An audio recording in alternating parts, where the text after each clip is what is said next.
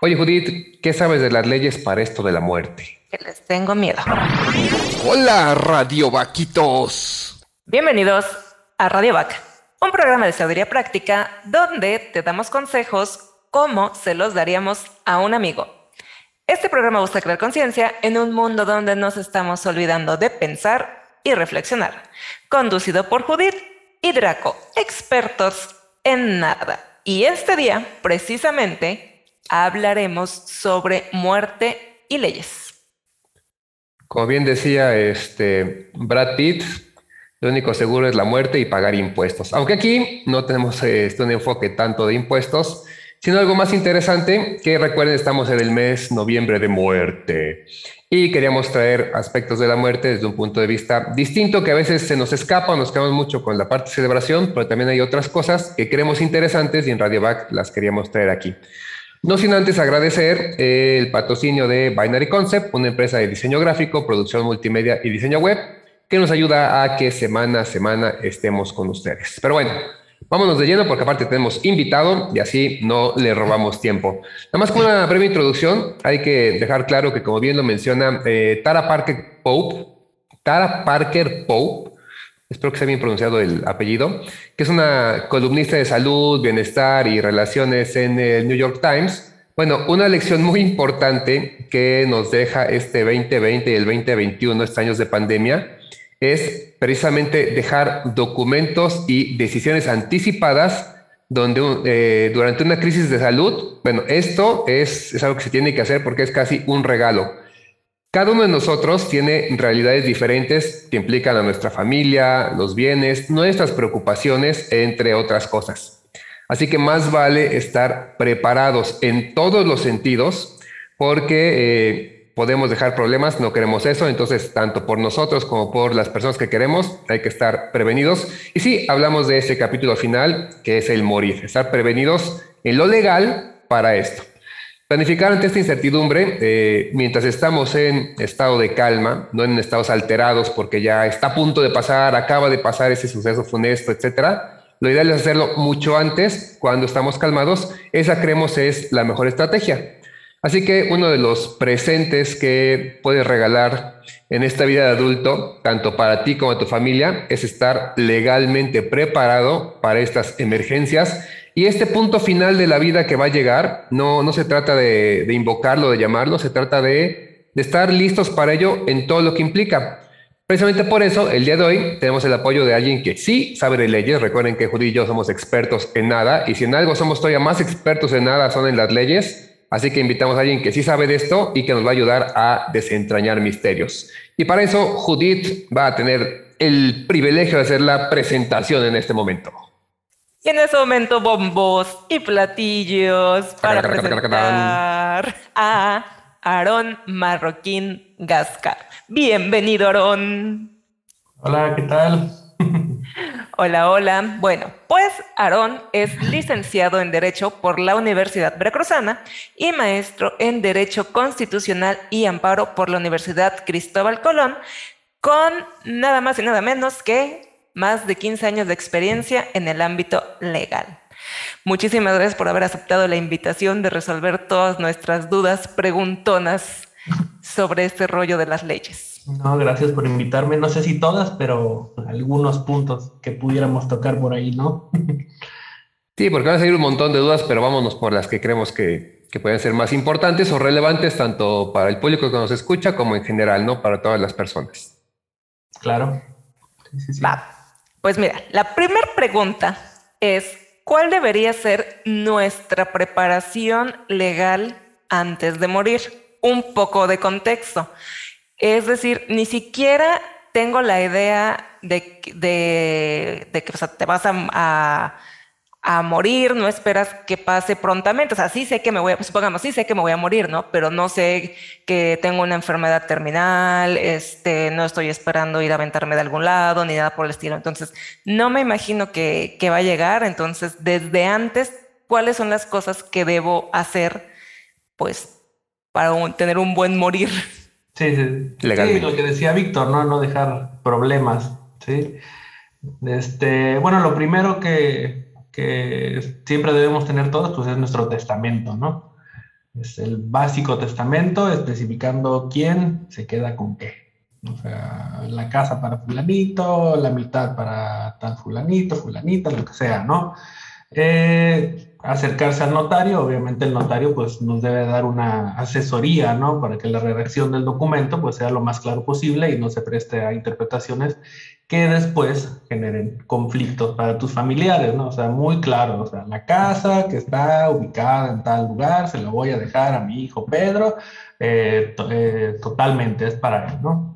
El testamento, el básico, que incluso entiendo ya hasta hubo, bueno, no entiendo, lo escuché, tuvieron un programa sobre el testamento, ¿no? En el mes del testamento. Así es. Entonces, es importantísimo. Eh, otra cuestión para más que nada trabajadores, digo, creo que la mayoría somos trabajadores y si no, pues es importante buscar este punto también. Eh, revisar la vigencia de derechos ante el Seguro Social, ¿sí? Ya sea IMSS o ISTE, ¿sí? Tanto para nosotros como nuestros familiares. Si bien por ordenamiento constitucional, pues te deben de dar la atención médica, lo mejor es evitar problemas y revisar que esa vigencia de derechos esté para que puedan atenderte en caso de enfermedad o accidente. No digo como una cuestión previa, ¿sí? Y estando dentro del seguro, pues te incluye también, si mal no recuerdo, gastos funerarios, ¿no? Entonces, tener este, actualizado tu vigencia de derechos ante el IMSS, hay otras opciones, entiendo, para los que no son trabajadores fijos, tú solito te puedes dar de alta en el IMSS para tener esa prestación social, ¿no? Eh, otro supuesto, en caso de jubilados, sí, eh, verificar que estén bien los datos en el seguro social para el pago de pensiones por viudez a tu pareja. ¿sí? Se da muchas veces el caso de que sí, pues yo estaba en el seguro, pero pues nunca le dije al seguro que pues, estaba yo casado, que tenía yo una concubina, o tenía yo un concubino, tenía mi esposo, y pues jamás les di los datos. O resulta que les di los datos, pero le di los nombres al revés y entonces se hace un, un rollo eso, un montón de aclaraciones que hay que hacer ante el seguro. Entonces más vale pues revisar esas cuestiones. Digo, aunque ya tengamos mucho tiempo cotizando en el seguro social, pues no está de más ir a revisar, oye, mi vigencia de derechos, vamos a ver cómo están los nombres, a ver si estás bien, no estás bien, lo que sea, ¿sí?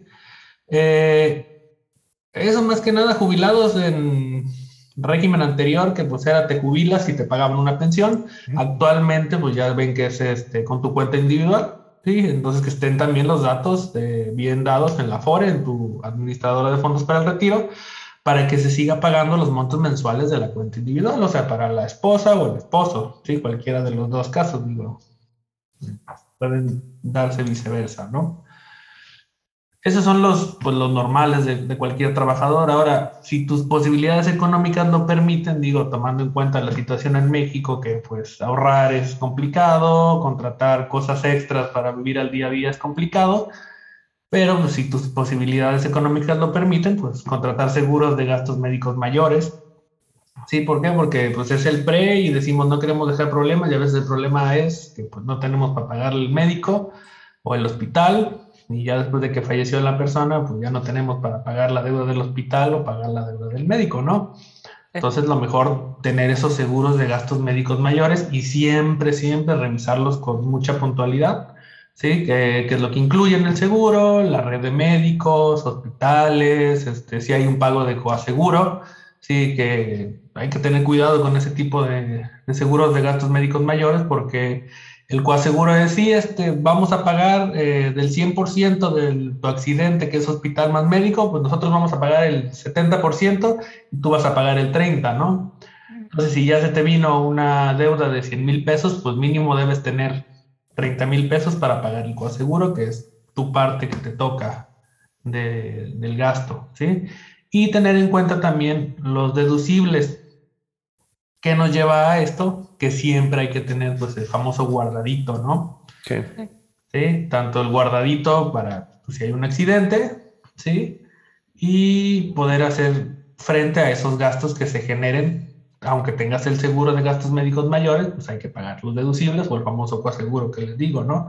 Y en caso de fallecimiento, pues hay que pagar los trámites correspondientes para los, este, los gastos funerarios, ¿sí? Eh, cuando se hacen los, los del testamento para hacer los, las entregas de los bienes, pues hay que pagarle al notario, todo, todo, todo, todo eso te va a generar gastos. Una muerte te genera gastos, ¿sí? Entonces, tanto el guardadito es para cuando uno se muere, como para si hay un accidente o si ocurre alguna necesidad de repente, ¿no?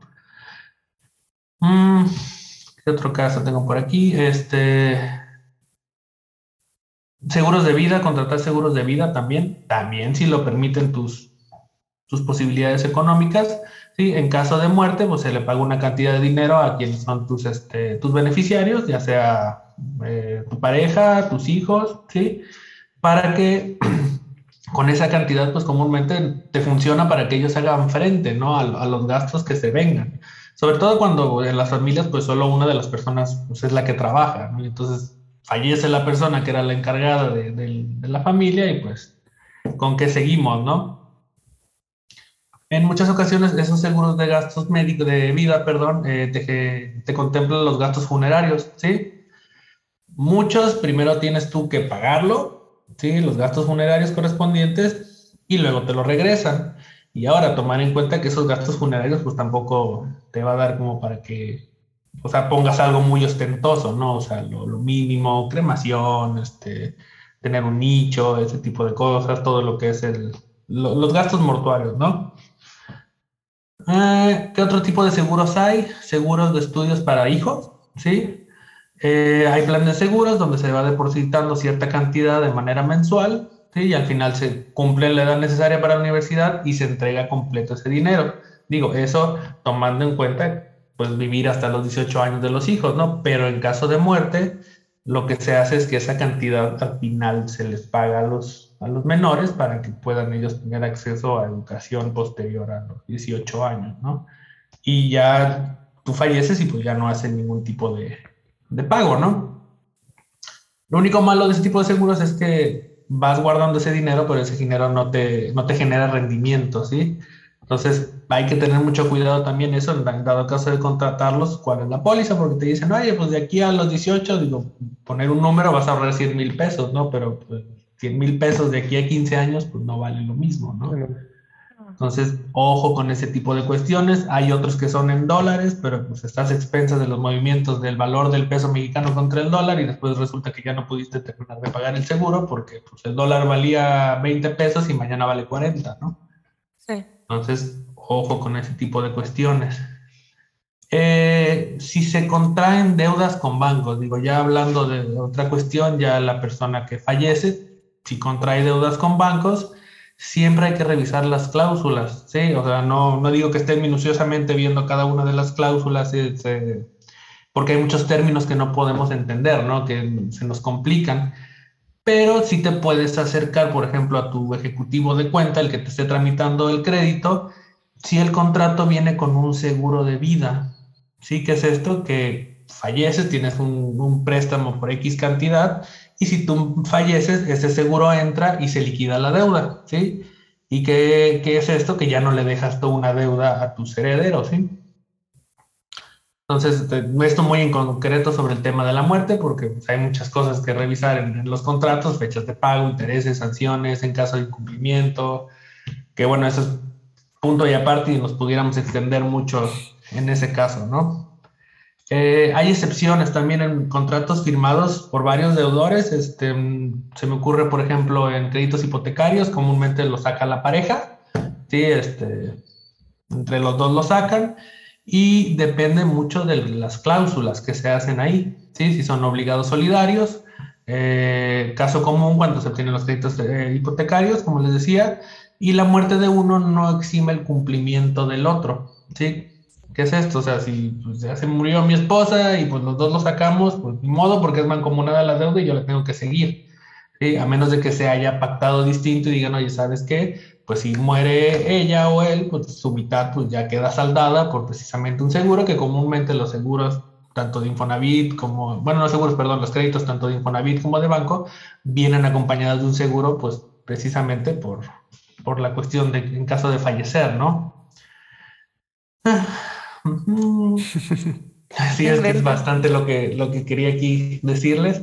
Mm, hay otros casos, por ejemplo, de deudas en tiendas departamentales. Eh, también depende mucho lo que se firme en el contrato. Comúnmente las tiendas departamentales no todas tienen un seguro de, de, vida, ¿no? O sea, si dejaste una deuda de 50 mil pesos en la tarjeta de crédito de Coppel, por ejemplo, pues si no tenía seguro de vida ahí el de Coppel, pues ni modo y pues a buscar a los familiares y a pagar, ¿no? ¿Sí? Depende, digo, caso por caso y dependiendo del tipo de, de deuda que tú estés contratando, ¿no? Uh, y algo importante antes de que fallezcas o lo que sea, siempre comunicación con la familia, ¿no? O sea, ¿qué deudas contraemos? ¿Qué deudas tenemos? O sea, porque comúnmente decimos, no, pues la de Liverpool, la de Coppel y la de lo que quieras. Pero pues resulta que le firmé a Perenganito un pagaré. Y pues eso pues no comúnmente lo saben, ¿no? Y entonces hay que informarles, oye, con el vecino le firmó un pagaré por 10 mil pesos y le debo esa lana, ¿no? O sea, estar enterada la familia. ¿Por qué? Porque luego llega el, el, vecino y este, pues ya se enteró que se murió, ya no le pagó nada y pues ahora le va la demanda, ¿no? Contra los herederos, ¿sí? Es importante también que a los deudores, como ya tienes conocimiento de quiénes son, pues comunicarles la muerte, ¿no? Incluso los, los, el cancelar los servicios de agua, de luz, pues los de entretenimiento, porque pues, se siguen generando gastos, ¿no? O sea, pues ya no hay a quien cobrarle, ¿sí?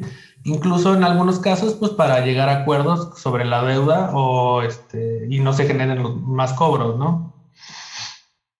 Y muy importante, retomando el tema del seguro social, informarle al seguro social la muerte del jubilado, ¿sí? del que tenía la pensión. ¿sí? Si fue tu, o si era tu esposa o tu esposo quien estaba pensionado por jubilación y muere y tú sigues cobrando esa pensión, pues cometes fraude. ¿sí? Y aparte de que tienes que regresar las cantidades, pues te vas a meter en un problema penal y pues hasta la cárcel vamos a dar, ¿no? Entonces, ojo, si fallece tu pareja, hay que informarlo al, al, al Seguro Social y se oiga, se murió. Y bueno, se convierte en una pensión por viudez, ¿no? O sea, no es que te haya ya, ya me quedé sin nada, ¿no? Pues hay una pensión por viudez y la sigas tú cobrando. Sí, que puedes hacerlo de la forma correcta, ¿no? Ajá. Sí, el otro final de cuentas se va dando cuenta el IMSS porque ah. mal no entiendo, cada seis meses o cada año tienen que ir a firmar los, los jubilados de que pues aquí sigo. Sí, ah. tiene un nombre extraño eso, algo así como de como de que estoy vivo. Eh. Ah, es una cuestión así, no recuerdo. En una palabra, pero así como de que todavía estoy aquí. Rectificar o una cosa así le llaman. Ajá. ¿sí? Mm, bueno, eso sería eh, el orden, por ejemplo, del pago de los testamentos, ¿no? Porque tenemos el testamento y entonces, ah, ya, ya le hice, ¿no? Ya se murió X eh, familiar, lo que sea, y pues ya la hice, ya me quedé con la casa, ¿no? Pero ojo, hay orden para el pago de deudas y para el pago de la masa hereditaria, ¿sí? Al menos en Veracruz, en primer lugar se pagan las deudas mortuorias, o sea, los gastos del funeral y lo que se haya causado en la última enfermedad del autor de la herencia, o sea, todo lo que generó antes de la muerte, pues, gastos médicos, hospitales y todo eso, hay que pagarlo primero, ¿sí? Si no hay dinero, hay que vender para pagarles a ellos, ¿sí? Después de que se le paga a ellos, se pagan los gastos de trámites, la tramitación de la herencia, ¿sí? Para la sucesión. Sí, lo, del abogado, lo, del notario, todas esas cuestiones hay que pagarlos primero, porque es lo que te va a dar pauta para seguir avanzando, ¿sí? Y créditos alimenticios, pensiones alimenticias que tengas ahí por, por ahí un hijo o algo, pues hay que pagarlo también. Después de eso, ¿sí? Eh, si no hay dinero, por lo que les decía, la venta de, muebles e inmuebles. Después se pagan las deudas que fueran exigibles, ¿sí? lo que les decía de los pagarés lo del crédito de X lugar, el banco, lo que sea. ¿sí? Y ya al final de que se sacan todos esos pagos, se parte la herencia entre los que tienen derecho, ¿sí? la partición de la herencia. O sea, si no hay un testamento, pues hay que dividirlo entre los que están ahí de familiares, hijos, esposa, esposo, ¿sí? Y dividirlo. Si hay testamento, pues ya, ya pagué todas las deudas, ahí está lo que, te, lo que te quedó, ¿no? Tu montoncito. Pero siempre tener cuidado en que ese es el orden y que por culpa de ese orden hay que saber nosotros en qué estaba metido pues el, difunto, ¿no? ¿Qué debía o qué no debía? Porque si no te genera problemas a ti. ¿sí? Um, Sí, que no se empiezan a repartir las cosas antes de tiempo, ¿no? se comen el pastel antes de la fiesta. Sí. Sí. Y ahora hay una cuestión aquí que generaría duda, ¿no? Por ejemplo, tú vendes, tú, tú heredas, perdón, y ya yo nunca me enteré, yo nunca supe nada de que tenía deudores. ¿Qué hace el deudor? O sea, hay formas de saber quién es el heredero. No es como que "Eh, ya me salí con la mía porque ya me quedé con la casa, ya me quedé con los dineros y, y vámonos. No, o sea, los, los que son acreedores, o sea, los que tienen derecho a que les paguen, ¿sí? Van con los jueces, promueven sus acciones, el pago de la deuda, pídete informes a los juzgados, pídete informes a notarías, al registro público de la propiedad, y tarde o temprano van a llegar con el que se quedó con la, con la más hereditaria, ¿sí? Entonces, no es como que digas, ah, ya me la libré, ya la hice, no. Ojo, hay que pagar deudas porque llegan a ti. Se llega a ti y lo peor es que luego llega con intereses y luego pues terminas perdiendo hasta más cosas de las que no tenías, ¿no? ¿Sí? Mm, por ejemplo, en los casos de empresas, nada más imagínense todos los datos que te piden para sacar una tarjeta departamental. Las referencias y tus datos y la oficina y dónde vives y qué comes y localizan a tu gente a final de cuentas, ¿no? O sea, en general, digo ya de todo esto que les dije, pues es siempre tener todos tus papeles en orden, testamento, la vigencia de derechos del seguro social, pólizas de seguro, facturas de vehículos, escrituras de bienes inmuebles, contratos celebrados con otras personas, deudas contraídas, ¿sí? un lugar ubicado en la casa y donde le digas a tus familiares, oye, si me pasa algo, mira, te vas ahí al closet de mi recámara, arriba a la izquierda hay una caja, le pones dos, tres, cuatro y sacas todos los papeles y ahí haces todos los trámites, ¿no? Y como consejo, pues así como va uno al médico mes con, digo, año con año a ver chequeos, pues también pues buscar un abogado de la familia, ¿no? Porque comúnmente lo que hacemos es, ya tengo el problema, vamos a buscar un despacho, ¿no? Y luego caen con el primer abogado que se les recomendó Perenganito y bueno, y resulta que el abogado salió peor y ya se metieron en más problemas, ¿no? Eh, y tomar en cuenta que, bueno, los despachos de abogados no son nada más para resolver problemas. Tú puedes ir y decirle, oiga, es que fíjese que tengo esta situación así y antes de que suceda un problema, quiero ver qué puedo hacer. O sea, sí se pueden hacer consultas por honorarios de pues, una consulta y un punto y aparte que te lleven un trámite de un juicio, ¿no? Por ejemplo. Entonces, sí es importante tener esa cultura de acercarse a los despachos. Obviamente, buscar despachos que tengan cierto renombre, ¿sí? O que pues se vea que no son, vayan a hacer alguna cuestión ahí que no se deba, para, para poder administrar tus, tus cuestiones, ¿no? Entonces, hasta ahí la primera. Wow. Sí, es que es, es otro universo totalmente. sí, e- e- es un mundo, o sea, eh, acabo de descubrir como 300 mil cosas que no sabía que existían, que no sabían que se podían hacer y que no sabía que era ese el orden tal cual.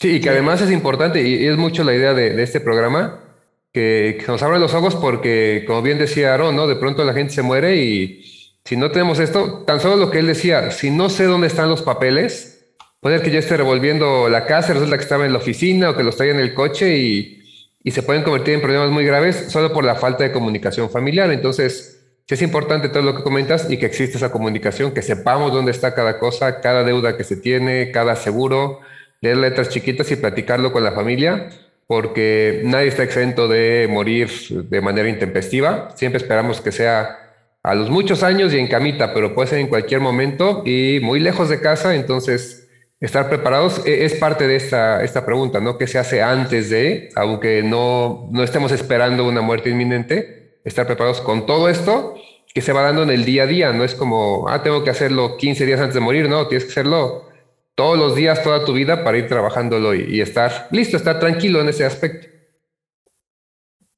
Pero wow, sí, sí es Y todo. ojo, porque sí cambia en algún... Esta información que les doy, por ejemplo, lo del orden, sí se repite en muchas legislaciones, pero es en concreto en Veracruz. Hay muchas legislaciones civiles que son similares por estado, ¿sí? pero algunas tienen algunos detalles que pues, no los tenemos acá, ¿no? Entonces, dependiendo del estado donde esté la persona, pues será la legislación correspondiente y a lo mejor le agregan unos requisitos más, unos requisitos más, menos, perdón, en el orden de, del pago de, de deudas con la herencia del difunto. Perfecto. Sí, de hecho ese consejo que das se me hizo excelente, así como tenemos que visitar al doctor y al dentista cada cierto tiempo este, al año, una o dos veces al año. Igual el abogado no está de más, porque en efecto solemos ir con él ya que estamos en un problema, ya que las cosas se complicaron. Y pues de pronto podemos consultar y luego le tenemos miedo a perder ahí algunos cuantos pesos, pero la verdad es que al final se convierte en una pérdida mucho mayor si no, no estamos preparados. Igual que un dentista, o sea, si no nos cuidamos, él acaba yendo con un este, ortodoncista después, es más caro. Entonces, estar preparados creo que es, es excelente. Este, Aaron. Cuando hagas ahí tu testamento, lo que sea con el notario, pues llevar una serie de preguntas, ¿no? También, oye, ¿qué pasa si le hago así? ¿Qué pasa si le hago así? Al final de cuentas estás pagando un servicio, ¿no? Digo, a veces que alcanzar a los notarios y verlos cara a cara es complicado, pero tienen mucha gente alrededor que les ayuda con la carga de trabajo y pues que están en, en, obligación de informar todas tus preguntas, ¿no? Pues no lo están haciendo como favor, ¿no? Es parte de un servicio que ellos otorgan y tienes derecho a preguntar y indagar y preguntar hasta que te lo repitan 20 veces. ¿Sí? Sí. Sí, porque luego nos da pena, ¿no? O sea, nos da pena porque los ves así a los notarios como una figura omnipotente. Sí, porque pues como, como no lo ves propiamente hasta ya el último momento de lo que vayas a hacer, del acto jurídico que vayas a realizar, y este, mientras no, no lo conoces, y así como que existirá o no existirá. Pero este, sí, entonces muchas veces te da pena, ¿no? Y está mal, porque ellos están dando fe. Y para dar fe de las cosas, pues es con tus sentidos, ¿no? Con mi sentido estoy oyendo que el Señor está diciendo esto, estoy viendo que Él está ahí y estoy viendo que está firmando. Sí, está mal, digo, en la práctica se hace distinto, pero para dar fe de algo, pues lo tienes que ver. Ocupas todos tus sentidos. Esa es la fe. Sí, entonces, si no estás ahí, pues hay algo extraño. Digo, en la práctica es distinto, obviamente se entiende, pues no tendrías que dar fe de 20, 30 actos al día y pues a lo mejor humanamente es imposible, ¿no? Pues no somos omnipotente, ¿no? Omnipresentes, perdón. es, complicado. Ok, oye Aaron, esto me lleva a otra pregunta, que bueno, ya vimos un poquito el, bueno, un poquito, no, un mucho, que es lo que me gustó, todo lo que se tendría que hacer antes de. Eh, en algunos casos, lo que comentaste también sería lo que sucede durante y un poco después de.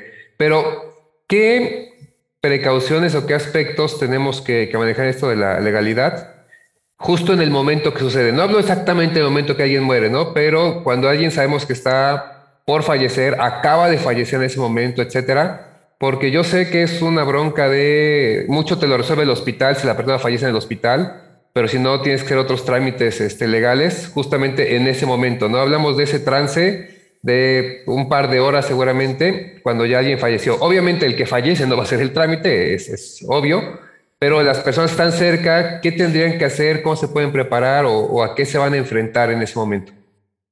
Como un después, te refieres, ¿no?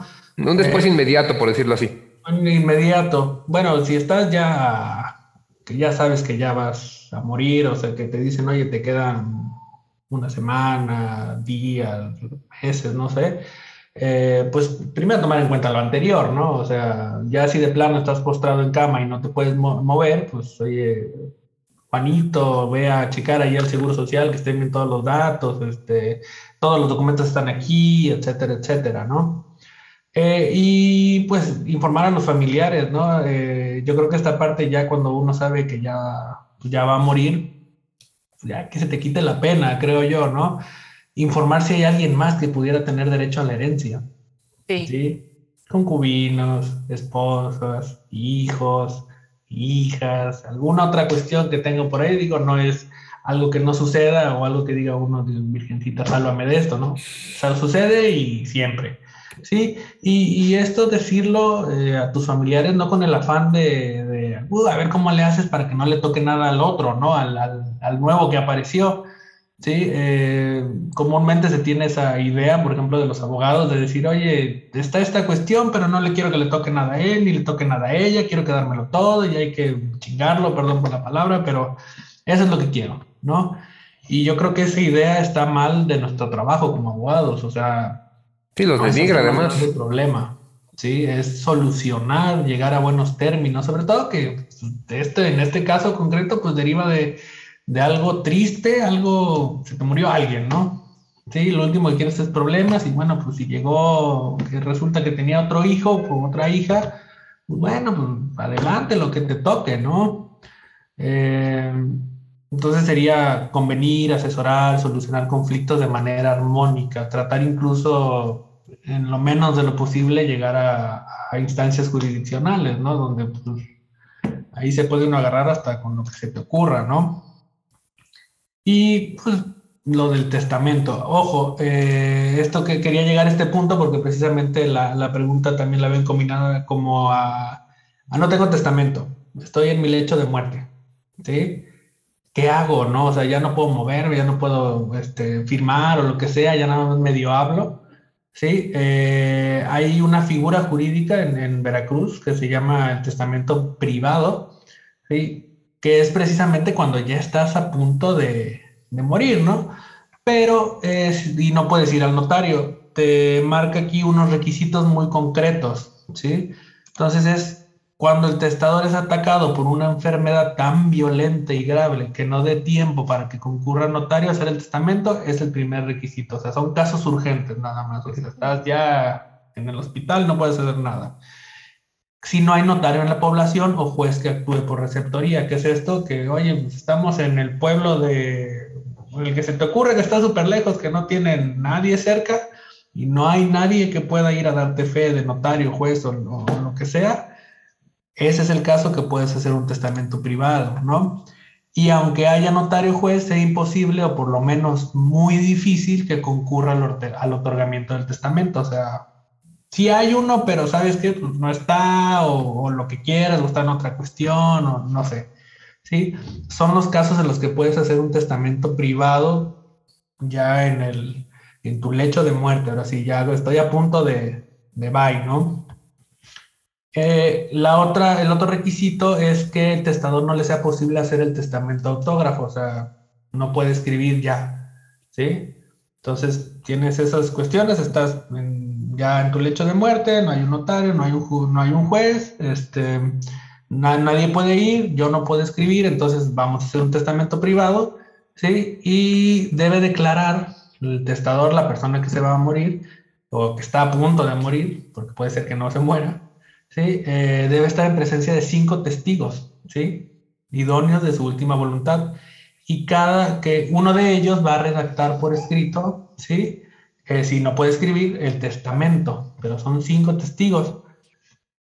Y no es necesario redactar por escrito el testamento cuando ninguno de los testigos sepa escribir ni en los casos de suma urgencia. O sea, como que ya está a punto de, de vaya, órale, nadie lo redacta, los cinco estamos de acuerdo que dijo esto, sí, y ya en caso muy extremo, tres testigos nada más.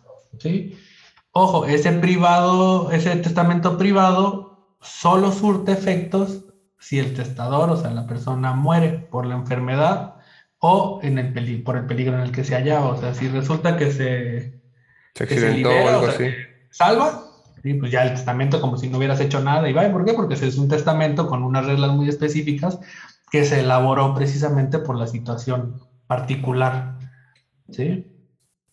Entonces eso sería eh, pues en el momento de morir, ¿no? Lo que, lo que habría que, uno, lo que se podría hacer y las otras cuestiones de, para prevenir, para, preven, para prevenir, perdón. Órale. No sabía que existía ese famoso testamento privado. Sí, este, son casos muy, Sí, es, demasiado particular, pero es bueno saber que existe porque nunca estamos exentos, ¿no? No, no, no, no. Además, nos quedamos con lo que vemos en las películas, o sea, así de que, este, si estoy en mi lecho de muerte y en ese momento escribo algo y tú también lo firmas, ya con eso. No, no, se necesitan muchos requisitos que se juntan muchas cosas para que tenga validez el, el ¿cómo se llama? El testamento. Sí. Eh, sobre trámites legales después de morir, este, continúa.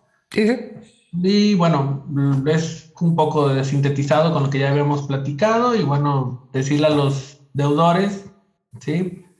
Hay que notificarles a los deudores, o sea, nosotros como familiares, notificarle a los deudores que el fallecimiento de la persona, ¿sí? Para llegar a, a deudo sobre cómo cubrir la deuda y en caso de que, para que no se generen más cobros y como consecuencia el impago por intereses moratorios. ¿Y qué es esto? Pues, oye, si yo no le dije que falleciste, entonces pues la deuda se sigue generando, eso me genera intereses moratorios y volvemos al punto que les decía, pues luego lo demandan a ellos y pues terminan perdiendo muchas cuestiones, ¿no?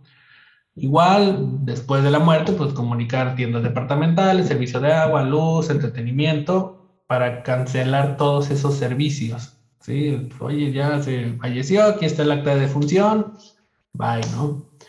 Y lo, que les dije del Seguro Social, informarle, oye, ya el, si estaba jubilado, pues ya no está la persona aquí con nosotros, porque si no, pues podemos cometer fraude, ¿no? Y hacer cumplir el testamento, o sea, si hay un testamento, pues hay que hacerlo cumplir, ¿qué es esto? Pues la última voluntad, ¿sí? Para hacer la entrega de los, de los bienes a quienes haya que entregárselos, ya sea por medio del albacea o a través de la persona que se haya designado. El albacea su función lo únicamente es repartir la masa hereditaria conforme a lo que dice el testamento. ¿Qué es esto? Pues llevar a cabo todos los trámites, ¿sí? Ante el, juzgado o ante el notario. Y al final de cuentas, cuando vas al notario, pues lo que haces es que aquí está el testamento, queremos hacerlo efectivo, el notario hace las actas correspondientes, los instrumentos notariales, se hacen las entregas, se firma con la anuencia del albacea y vámonos, ya es todo lo que queda así ante el notario. Y si no hay testamento, que es el caso pues más complicado, pues iniciar una sucesión intestamentaria ante los juzgados, que con el asesoramiento de un abogado y que te puede tardar muchos, muchos años. Sí, eso lo vimos en el programa de testamento precisamente. Exactamente. Entonces, sí es importante el testamento. Yo creo que es de las cosas más importantes para evitar problemas y como dices tú, un regalo para los, los familiares, ¿no? Los que quedan. Perfecto, ¿no? Sí. Sorprendente todo lo que no sabe uno y, que nos puede agarrar desprevenidos en esto. Muchísimas, muchísimas gracias porque nos sacas de un montón de dudas de todo lo que se hace antes, durante y después. Sí, que creo que la clave está en planear, ¿no? O sea, planear las cosas que nos mencionaste al inicio para que no nos agarren propiamente en curva y pues ya estar listos tal cual. No, sí, pero de Black. Sí, Aaron, muchísimas, muchísimas gracias por habernos acompañado y por haber respondido todas las preguntas y sobre todo por este, por haberlo hecho de forma tan sistemática. Muchísimas, muchísimas gracias por haber estado con nosotros. Sí, de nada, gracias a ustedes por invitarme. Y recuerden que les damos consejos como se los daríamos a un amigo y como todos ustedes Radio Vaquitos son nuestros amigos, por favor tomen nota de estos puntos y en particular si conocen a alguien que sí como que vaya por la vida como que no pasa nada, pues compártanlo este episodio para que veamos todas las broncas que podemos evitar o todas las cosas que tenemos que hacer. Así es, además, bueno, esto con esto cerramos el noviembre de muerte, que como dijimos era otra perspectiva de la muerte y creemos que este cierre no podría ser mejor ya que todos aquellos que de pronto tengan pues esta como tranquilidad infundada de me voy a morir de viejito y en mi cama, a todos nos puede pasar un imponderable, así que más vale estar preparados para el antes, conocer qué hacer en el durante y también saber qué es lo que viene en el después. Así que bueno, ahí está, ya trabajamos sobre esto. Les recomendamos echarle un ojo al episodio sobre testamento, eh, porque también se, platicó mucho sobre el, el día de hoy, entonces ahí pueden profundizar un poco más al respecto. ¿Vale? Y con esto terminamos, así que el siguiente programa es sobre los cagaprisas, así es el término, o esta famosa y hoy eh, actual cultura de la inmediatez. Queremos todo para allá y si se puede antes, mejor. Vamos a ver qué tantos problemas mentales traemos para no poder ya aguantar y estar esperando siempre que las cosas pasen de inmediato. Es una cultura nueva y nos está acabando. Así que va a ser un programa interesante, ¿no, Judith? Sí, es, voy a preparar para los cocotazos. Bueno, recuerden aplicar el like y seguirnos en nuestras redes sociales. En Instagram estamos como radio.back, Facebook radioback 2, YouTube, Spotify y Apple Podcast radioback. Además de visitar nuestra página web donde estamos como radioback.org.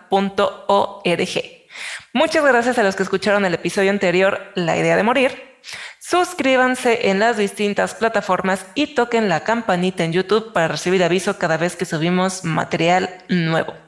Gracias por escuchar y recuerda, prende tus alas porque naciste para volar.